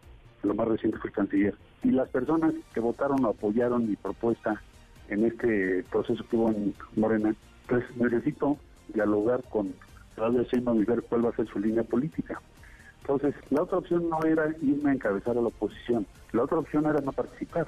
Se habló mucho de que iba yo a ir a los otros partidos. en fin. O sea, tú solo tenías dos alternativas, quedarte en Morena y seguir, digamos, en la 4T o retraerte en 2024, no estar en la boleta por Movimiento Ciudadano. Esa no era una opción, nunca la sopesaste. Pues no, no era mi, ruta política, ¿no? Nunca consideré, dice Brad, ir por Movimiento Ciudadano, aunque tengo comunicación constante con Dante Delgado. Mis opciones eran seguir en Morena o no participar en 2024. El acuerdo nos dice, le preguntamos, ¿quién tiene el bastón de mando realmente en la 4T? ¿Es el presidente? ¿Es Claudia Sheinbaum? Nos decía Ebrard, mi acuerdo es con ella, es con Claudia. Aún no decido si buscaré o no un cargo. No se platicó, nos dice Ebrard, sobre posiciones, sobre cargos, sobre reparto para su equipo su equipo político. Oiga, se va a cumplir esta madrugada, hasta las primeras horas de mañana, miércoles, una semana más, son tres, ya tres semanas del impacto como huracán categoría 5 de Otis que devastó Acapulco. ¿Cómo están las cosas en el puerto? ¿Cómo van las cosas allá en Guerrero? Eduardo Guzmán, Eduardo, buenas tardes, ¿cómo te va? Hola Manuel, muy buenas tardes, gusto saludarte. Pues de a poquito ahí vamos. Esta semana, pues eh, este inicio ha comenzado precisamente con imágenes de mucha limpieza, de mucha participación entre los órdenes de gobierno para tratar de limpiar el puerto de Acapulco y evitar que siga creciendo esta contingencia sanitaria que a decir verdad este es la fecha en que ninguna autoridad ha querido declarar si tenemos emergencia sanitaria o no, pese a que están todas las condiciones para hacerlo, pero algo que ha llamado la atención pues como en todo este tipo de situaciones es la rumorología y en el tema de cuándo irán este pues abriendo sus puertas los diferentes hoteles y negocios en el puerto de Acapulco, pues hay en algunas publicaciones fake news se ha dado en las redes sociales que incluso hay hoteles que habrían anunciado que hasta el 2026 podrían abrir sus pues, sus puertas después del impacto de Otis. Eso ya fue desmentido por el secretario de Turismo en Guerrero, el licenciado Santos Ramírez Cuevas, quien pues dijo que este tipo de noticias son falsas y que por el contrario se espera que la mayoría de los hoteles o casi el 100% de los hoteles ya estén abiertos o funcionando en los próximos meses porque Acapulco será la sede de la próxima edición del Tianguis Turístico. Si te parece, vamos a escuchar al responsable de la llamada Industrias en Chimeneas en el estado de Guerrero. A ver. Bueno, si lo dicen por el anuncio del Hotel Dreams es completamente falso. El señor Albert Chacalo eh, nos comunicó que ellos piensan tener un, inventario suficiente de aquí al tianguis turístico, tal vez un 25 o 30%. Y sobre eso estamos enfocados, a que el primer trimestre del año podamos tener al menos un 25 o 30% para dar servicio y, o si no, generar 5 mil unidades de hospedaje por medio de la telería o las plataformas digitales. Se esperaba incluso, este, hoy mencionaba el, el propio titular de la sector en Guerrero, pues todo un fin de año espectacular, con muchos conciertos, incluso este, pues un doble concierto, ¿no? Con dos fechas de Luis Miguel, El Sol, cerrando el fin de año en el puerto de Acapulco, pues está suspendido hasta nuevo aviso porque la, la arena, el estadio donde se iba a presentar, que es donde también se alberga el abierto mexicano de tenis, pues ya la empresa que lo maneja, pues confirmó que será hasta el próximo año, en el mes de febrero del 2024 cuando vuelva a abrir sus puertas este recinto, tanto deportivo como de conciertos en el puerto de Acapulco. Se suspendió el air show, también un, un show aéreo con naves espectaculares que iban a sobrevolar la bahía, Manuel. También quedó suspendida la gala de pirotecnia, por lo menos pospuesta, y un desfile de globos gigantes al estilo de la Ciudad de México o los grandes desfiles colegiales en Estados Unidos que ya se habían convertido pues en una tradición en el puerto. La verdad es que también van a quedar para mejor ocasión. Ahorita estamos con los trabajos de limpieza. Cabe mencionar que mañana estará presente en el puerto de Acapulco por cuarta ocasión desde que impactó Otis, el presidente de la República, Andrés Manuel López Obrador. Le preguntamos a la gobernadora del estado, Evelyn Salgado Pineda, si tendría conocimiento, si el mandatario de la nación haría un recorrido a pie o en algún vehículo por las calles de Acapulco. Dijo que desconocía el itinerario del presidente, solo que pues estaría presente y pues no dio mayores detalles de cuál será este la actividad de trabajo que tendrá Andrés Manuel López Obrador en el puerto de Acapulco. Manuel, por último te comento en temas de limpieza, pues ya la promotora de playas de Acapulco indicó que se está iniciando con el barrido fino, porque más allá de quitar los escombros o, o las basuras más grandes, los escombros más bultosos sobre la franja de arena, la verdad es que hay muchos vidrios, hay muchas cosas enterradas en la arena que podrían causar accidentes, así que sí se están redoblando pues esas acciones de limpieza, Manuel. Pues ahí van de a poquito levantándose. Ganas, carácter, no le falta a la gente allá en Acapulco y ahí están poco a poco dejando atrás este devastador paso de Otis. Gracias, Eduardo, muchas gracias. Muy buenas tardes, Manuel. Muy buenas tardes, ya nos lo decías, el presidente irá a Acapulco el día de mañana, terminó ya, eso dice, concluyó ya el censo de damnificados por Otis, por este potente huracán. Rocío Méndez, más de la mañanera. Rocío, buenas tardes otra vez, ¿cómo estás? ¿Qué tal, Manuel? Muy buenas tardes. Desde Culiacán, Sinaloa, el presidente Andrés Manuel López Obrador efectivamente confirma este recorrido que hará por Acapulco. En particular, destacó que hay que supervisar los trabajos de reconstrucción tras el impacto del huracán Otis. Vamos a escuchar. Voy a Acapulco para supervisar los trabajos que estamos llevando a cabo de reconstrucción de Acapulco. Ya terminamos el censo, estamos entregando enseres domésticos no nos garantizan en el corto plazo tener todos los paquetes. Estamos ya buscando la forma de que antes de que termine el año todas las casas tengan sus enseres domésticos, alimentos, agua y ahora viene la construcción de las casas que se afectaron. Son más de 250 mil viviendas. Tenemos el presupuesto para apoyar a todos los afectados. El primer mandatario Manuel insistió en que ha recorrido las zonas afectadas por el ciclón. He ido muchísimas veces, voy a seguir visitando Acapulco. Tengo un compromiso como autoridad para apoyar a la gente. El día que azotó el huracán, atravesé todo Acapulco. Vi lo que estaba haciendo la gente, ayudando a marinos, a soldados, a quitar los árboles, los postes caídos. Pero lo que quieren es el espectáculo. Es que si voy y les digo a ustedes, voy a estar en la colonia Regeneración en Acapulco, exactamente, en Renacimiento, o en Emiliano Zapata, me van a mandar a 10, 20 provocadores con la televisión. No puedo exponerme, no es Andrés Manuel. Si se tratara de Andrés Manuel, respondería yo como cuando estábamos en la escuela, a la salida nos vemos. Pero no, no soy Andrés Manuel, soy el presidente. Y no puedo permitir que nadie me ningunee. Manuel, el reporte al momento. Bueno, gracias, eh, muchas gracias, Rocío. Buenas tardes. Muy buenas tardes. No va entonces el presidente López Obrador a las calles, no irá a caminar, no irá a encontrarse con la gente. Dice que no lo hará, no asistirá a estas colonias afectadas para cuidar la investidura presidencial. No puede, asegura, exponerse a que haya provocadores y que lo ningunen. Bueno, sobre el futuro de Arturo Saldívar y ese asiento en la Suprema Corte de Justicia de la Nación que dejará vacante. Oscar Palacios, Oscar, buenas tardes, ¿cómo estás? ¿Qué tal, Manuel? Buenas tardes. Así es, la Comisión de Justicia del Senado de la República votará esta tarde la renuncia de Arturo Saldívar como ministro de la Suprema Corte de Justicia de la Nación. El dictamen que será sometido a la consideración de los senadores plantea aprobar la renuncia de Arturo Saldívar, esto bajo el argumento de que no se le puede obligar a permanecer en el cargo contra su voluntad.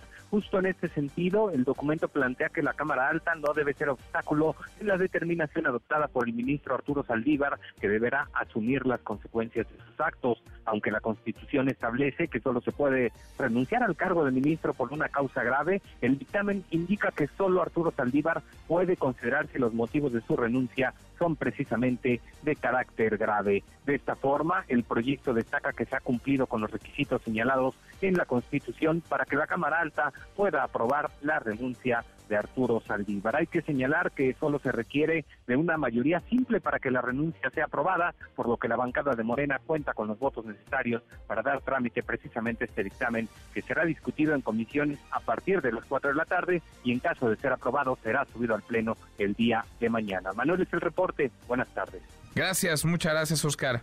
Hasta luego. Hasta muy pronto, muy buenas tardes. Ahí queda entonces este asunto. Le aprobó ya el presidente López Obrador la renuncia a Saldívar, lo hará el Senado y después comenzará una nueva ruta. El presidente deberá enviar una terna, mujeres ha dicho la integrarían, una terna para elegir para que se designe por dos terceras partes de las y los senadores a quien ocupe el asiento que deja vacío, que deja vacante Arturo Saldívar.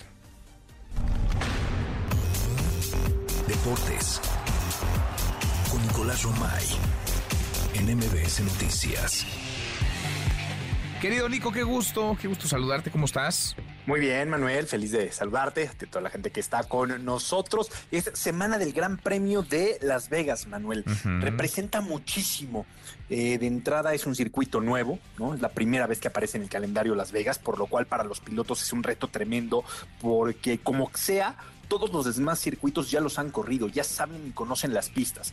Aquí Las Vegas, que es un circuito callejero, van a tener que aprovechar muchísimo las prácticas libres 1, 2 y 3 para hacerse familiares con, el circuito. También los horarios, las temperaturas van a ser muy bajas en, en, Las Vegas en la noche, por lo cual el calentar los neumáticos y todo lo que implica también va a representar algo muy importante. Y la cereza en el pastel, Checo Pérez puede conseguir el subcampeonato del mundo, depende de, del Checo y lo podría hacer en Las Vegas. Así que hay muchas cosas alrededor de este gran premio que arranca el día jueves. El jueves tendremos las primeras prácticas, la carrera es el sábado en la noche, a las 12 de la noche del domingo, pero bueno, el- digamos que es de la noche del sábado a, a domingo, y a disfrutar lo que es la penúltima, la penúltima carrera de, eh, de Fórmula 1 esta temporada. Manuel. Ya, se está terminando. Oye, por cierto, a propósito de Fórmula 1, leía yo que se acabaron ya los boletos para el Gran Premio de Fórmula 1 de México 2024, Nico. Ya la preventa que salió es un exitazo ¿Cómo? como siempre. O sea, ya no hay boletos para la carrera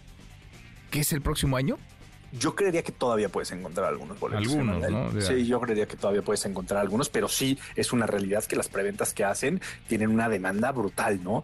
Y sí va de la mano, Manuel, de lo que hace Sergio el Checo Pérez, ¿no? Es muy importante que, que el Checo Pérez este, esté en Red Bull, ya garantizaron su permanencia el próximo año en Red Bull, así que eso es clave para poder contar con toda la gente metida, ¿no? Porque si no, sí nos dimos cuenta este gran premio que baja muchísimo cuando el Checo no está. Sin duda, no, totalmente. Absolutamente. Y habrá que sacarse la espinita, ¿no? El año que entra. No, bueno, por supuesto, ¿no? Porque este, este grande premio, pues sí, no, no fue lo que, lo que se esperaba. Oye, Manuel, por otro lado, eh, platicarte, la audiencia de Barcelona envió a juicio al exfutbolista de los Pumas y del Barcelona, Dani Alves, por un eh, delito de agresión sexual. Eh, ya fue mandado a juicio. Veremos qué es lo que pasa. Habían sido meses en donde no había tanta información. Nos hemos ido solamente por lo oficial y ya está esta información confirmada. Así que a esperar qué es lo que pasa con Dani Alves, que tendrá que tener su proceso. Híjole, de, delicado. Oye, hay fecha FIFA. ¿Cuándo hay fecha FIFA? ¿Cuándo juega México, Nico? México juega el viernes contra Honduras, Manuel. Este viernes. El viernes a las 8 de la noche juega México contra eh, Honduras. Partido ida y vuelta son los cuartos de final de la Nations League. Vuelve a jugar el martes en el Estadio Azteca, así que es ida y vuelta. Bueno.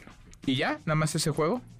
México tiene, pues bueno, por, por México tiene viernes y, y- y martes nada más, pero contra el mismo rival. Pero, porque contra son los el- pero cuartos de nomás final. es contra Honduras.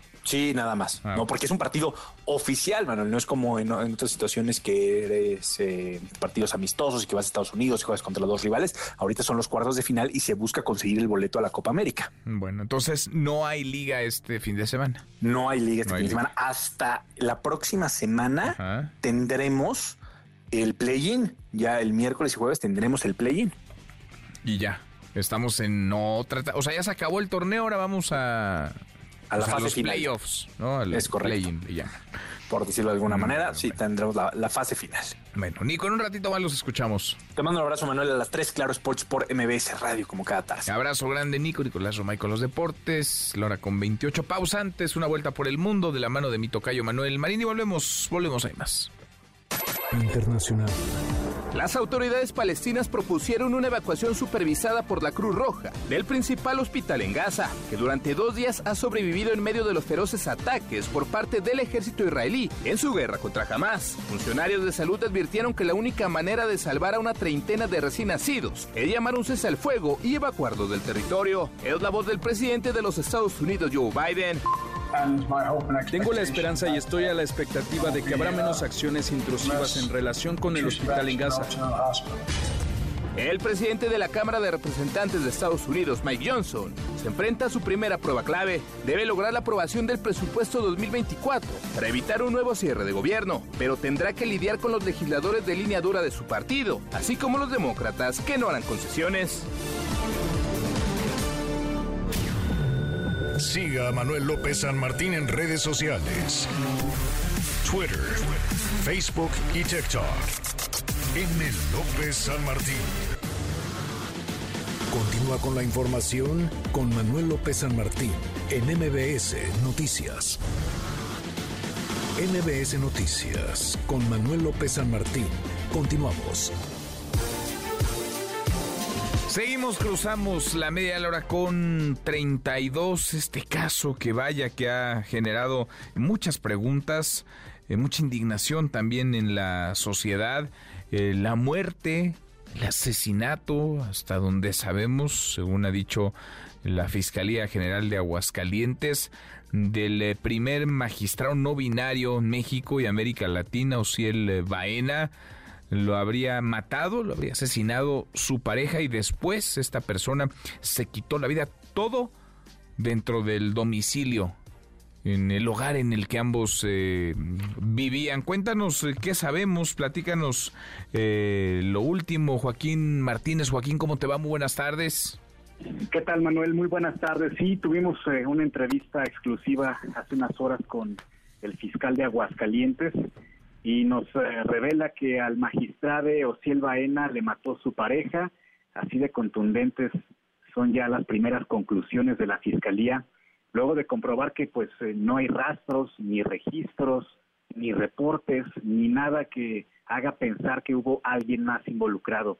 De acuerdo con las evidencias que dejaron las huellas de sangre provocadas por navajas de aceitar, el conflicto inició en la alcoba y terminó en la planta baja de la casa. Escuchemos una de las recámaras hay una primera lesión. Nosotros creemos que esa lesión es provocada al magistrado. Realmente encontramos huellas hemáticas tipo goteo en, en la misma recámara y después observamos que hay un desplazamiento de esas huellas hemáticas tipo goteo a la parte inferior del inmueble, la planta baja, y ahí es en donde nosotros estamos concluyendo que se priva de la vida al magistrado.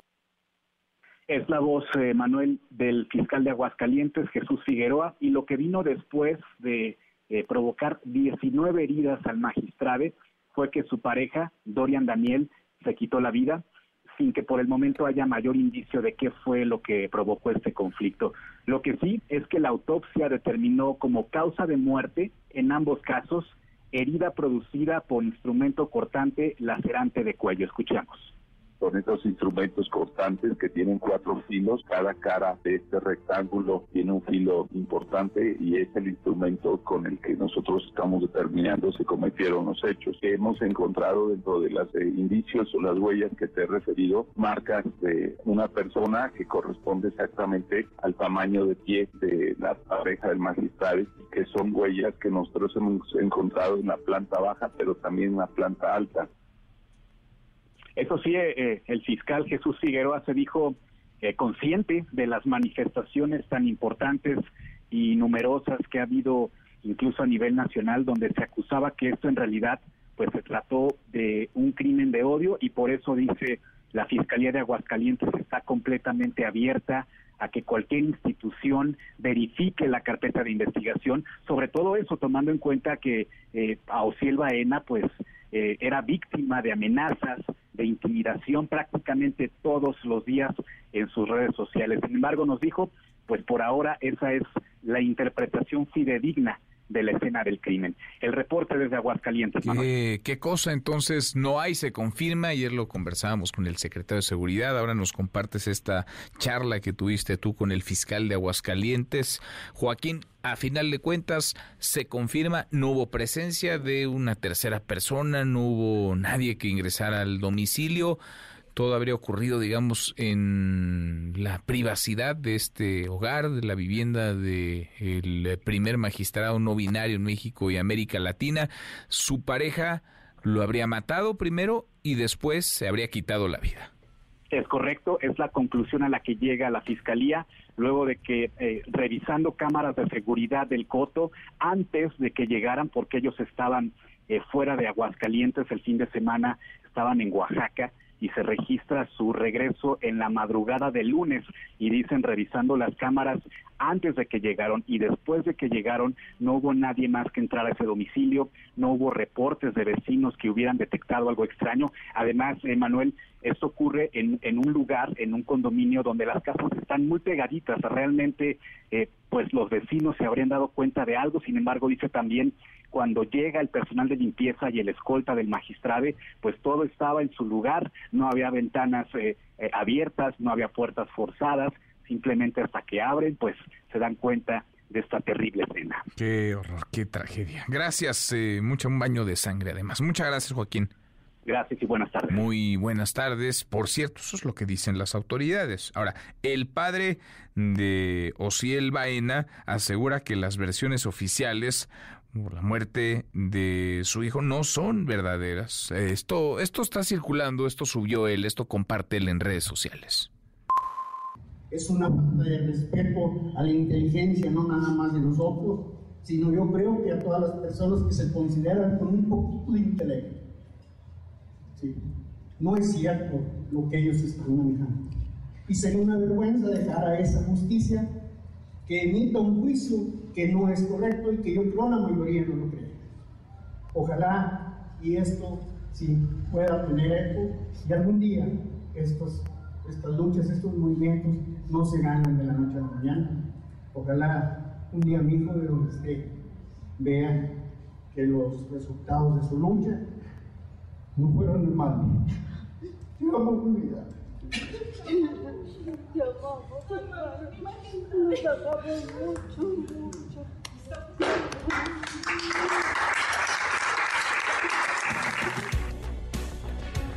Pues ahí el eh, momento junto al féretro de quien fue, según las autoridades, según la Fiscalía del Estado de Aguascalientes, asesinado por su pareja. ¿Qué caso? Muchas preguntas en el aire. Ahora volvemos al tema. Antes, Nora Bucio, Nora, conferencia de Mario Delgado. Buenas tardes, ¿cómo te va? Así es, Manuel, te saludo con muchísimo gusto y de la misma forma al auditorio. Esta conferencia acaba de concluir hace algunos minutos, sin embargo, el presidente nacional de Morena, Mario Delgado Carrillo, rechazó las especulaciones que señalan que quienes ganaron las encuestas pero no obtuvieron las candidaturas para sus estados, como fue en el caso de la Ciudad de México, se deba a favoritismo. Solo se cumplió, dijo, con la regla de paridad de género, aseguró en esta conferencia de prensa. Escuchemos a Mario Delgado todas esas especulaciones, todas esas columnas que se han escrito diciendo de que se favoreció, de que se le quitó a alguien, de que, pues no, ahí sí están las reglas. Dice que también en este sentido agradeció a algunos de los aspirantes, como el propio Omar García Harfuch, quien ganaba por 15 puntos de diferencia a Clara Brugada, quien fue designada como eh, coordinadora de los comités de defensa de la Cuarta Transformación en la Ciudad de México y virtual candidata de Morena hacia el gobierno de la Ciudad de México y el resto de los contendientes en los estados que no obtuvieron esa posición porque dijo, gracias a ellos se mantiene la unidad y por supuesto, dijo, con ellos se hace esta reafirmación de que Claudia Sheinbaum Pardo es quien tiene el control político del partido y no alguien más en referencia a los señalamientos de que quien manda es el presidente de la República. Escuchemos nuevamente a Mario Delgado.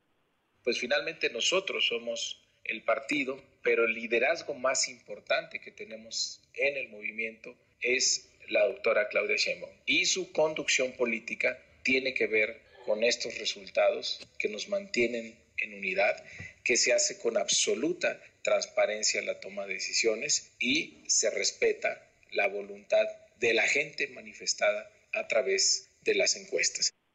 Y hablando precisamente de conflictos al interior de esta fuerza política, Manuel, bueno, pues Mario Delgado hizo referencia al anuncio realizado hace apenas algunas horas por el ex canciller Marcelo Ebrard Casaubon, quien aseguraba que se mantendría en las filas de Morena. Indicó también que con ello se reconoce la valía de quien, de quien fuera el aspirante eh, candidato presidencial por esta fuerza política.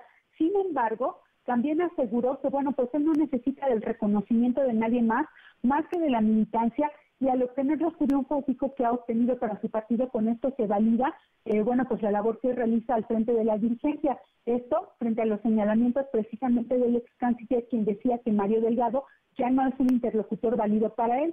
También aseguró que desconoce hasta el momento si es verdad que Claudia Sheinbaum negoció algunas posiciones dentro de la dirigencia y el Consejo Nacional para parte del equipo de Marcelo, porque aseguró todas las posiciones que ha asegurado va a obtener se, eh, se determinan a través de votación directa por el Consejo Nacional o por el eh, Congreso Nacional del partido. Por lo tanto, aseguró, no es posible lo que eh, pues Marcelo Ebrard pretende al obtener estos cargos. Manuel, en términos generales, esta conferencia ha concluido hace apenas algunos minutos. Bueno, concluye. Entonces nos dijo Marcelo Ebrard hace unos minutos que platicamos con él, que en realidad pues no, no se puso sobre la mesa con Claudia Sheinbaum la idea ni de cargos para él ni de cargos para su equipo. En fin, que esa es parte de otra, de otra negociación, quizá de otro acuerdo. Gracias, eh, muchas gracias Nora. Seguimos pendientes. Muy buenas tardes. Muy buenas tardes. Se definieron ya las y los aspirantes a las gubernaturas, ocho más la jefatura de gobierno que se jugarán el próximo año. Aspirantes por Morena, claro.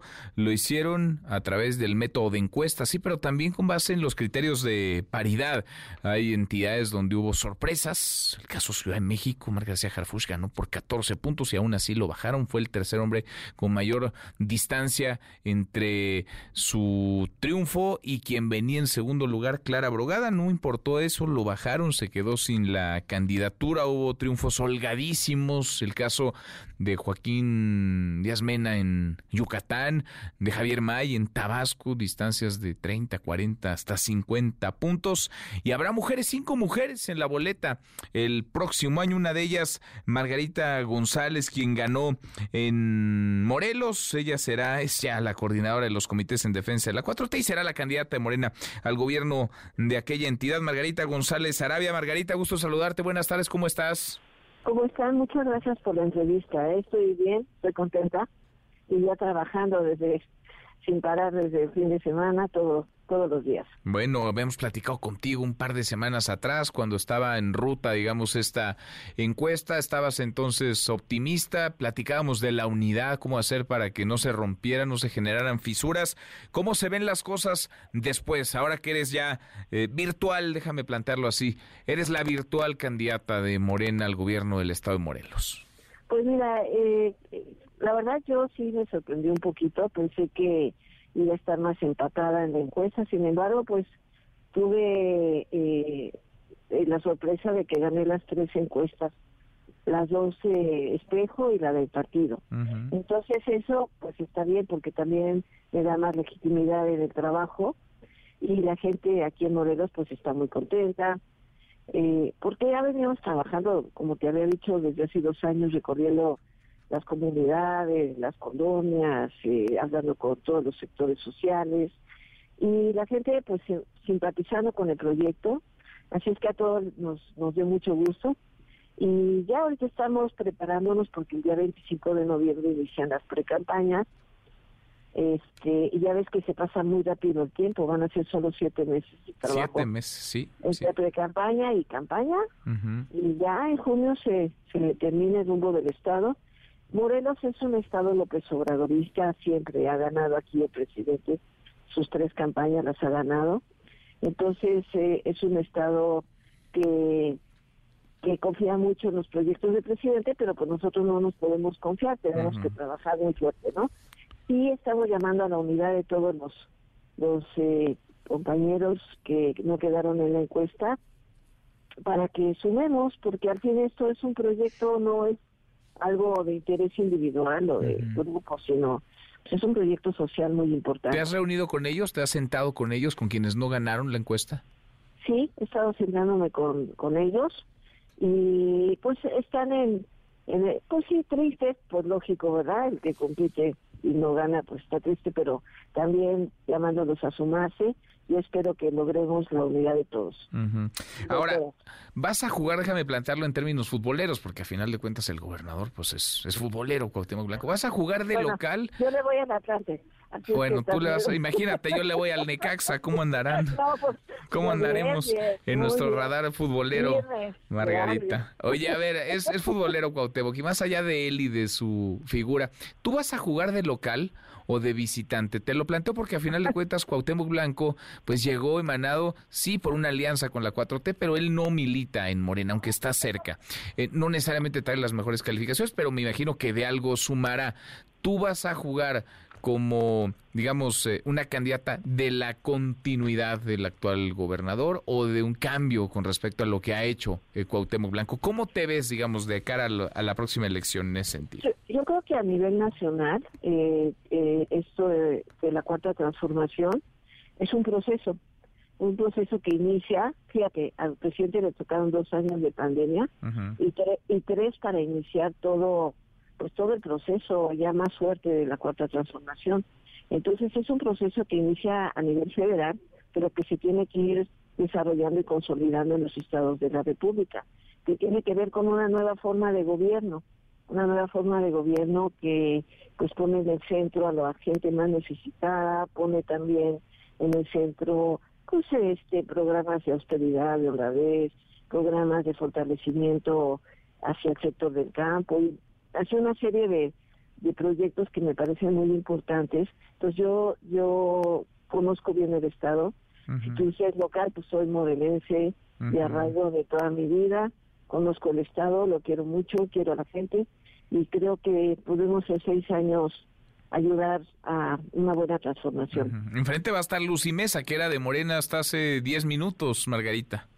Pues sí, yo eh, respeto su decisión de que quiera tomar como persona política que es, pero pues no no no coincidimos en el tipo de proyecto que, que vamos a, a generar, ¿no? De cualquier manera, a mí lo que me toca es ir creando las condiciones, porque fíjate que seis años también no es mucho tiempo. Entonces tienes que tener realmente claro cómo vas a invertir, dónde vas a invertir los recursos públicos, eh, cuáles van a ser los proyectos prioritarios. Para mi proyecto número uno, la seguridad, porque ese nos va a dar pie a que al desarrollo económico, a la, al, bienestar de las familias, pero también aquí Morelos es un estado rico en recursos naturales, es rico en, en, turismo, en tecnología, en ciencia, en, en el agro. Entonces se tiene que plantear también todo un proyecto de desarrollo para que haya inversión, para que la gente pueda trabajar de manera adecuada desde pequeñas, medianas y grandes empresas, ¿no? Entonces ya estamos trabajando en ideas de esto, ¿eh? pero como no las puedo ahorita plantear porque no estamos en la época de campaña, ya en su momento podremos platicarlo más a fondo. Bueno, pues seguimos conversando, lo hicimos contigo antes de la encuesta, ahora que eres eh, ganadora lo volvemos a hacer, habrá tiempo en los próximos meses, siete meses, de seguir eh, charlando. Margarita, te agradezco como siempre, muchas gracias por platicar con nosotros. Muchísimas gracias, a MBS y un abrazo. ¿eh? Gracias, muy buenas tardes, Margarita González Arabia, coordinadora de los comités en defensa de la 4T en Morelos, hacia la candidata de Morela al gobierno de aquel estado. 10 para la hora, pausa, volvemos, volvemos, hay más. Redes sociales para que siga en contacto: Twitter, Facebook y TikTok. M. López San Martín. Continúa con la información con Manuel López San Martín en MBS Noticias. Ya estamos de regreso. MBS Noticias con Manuel López San Martín. Continuamos. Seguimos cinco para la hora, ya ver, nos vamos, revisamos lo último en la información. En tiempo real. El Universal. Reportan ataque del cártel Jalisco Nueva Generación a base de la Guardia Nacional en Vista Hermosa, Michoacán. El Heraldo de Presidente López Obrador se reunirá este jueves con Xi Jinping en la cumbre APEC en San Francisco. Milenio. La Comisión Nacional de los Derechos Humanos inicia queja por muerte de Osiel Baena. Pide no ignorar las amenazas en su contra. MBS Noticias. México debe presionar a Hamas para liberar rehenes, llama la embajadora de Israel. El país. Todos los hospitales del norte de Gaza menos uno están fuera de servicio por la ofensiva militar de Israel. Mientras Xi Jinping se dirige a San Francisco, la propaganda china abraza a Estados Unidos. Con esto cerramos, con esto llegamos al final. Gracias. Muchas gracias por habernos acompañado a lo largo de estas eh, dos horas. Soy Manuel López San Martín. Se quedan con Nicolás Romay y todo su equipazo. Nos vemos como todas las noches a las 10 por ADN 40. Y acá nos encontramos mañana. Mañana que será tarde miércoles, mitad de semana. Pásela, pásela muy bien. Ya casi es viernes. MBS Radio presentó Manuel López San Martín en MBS Noticias.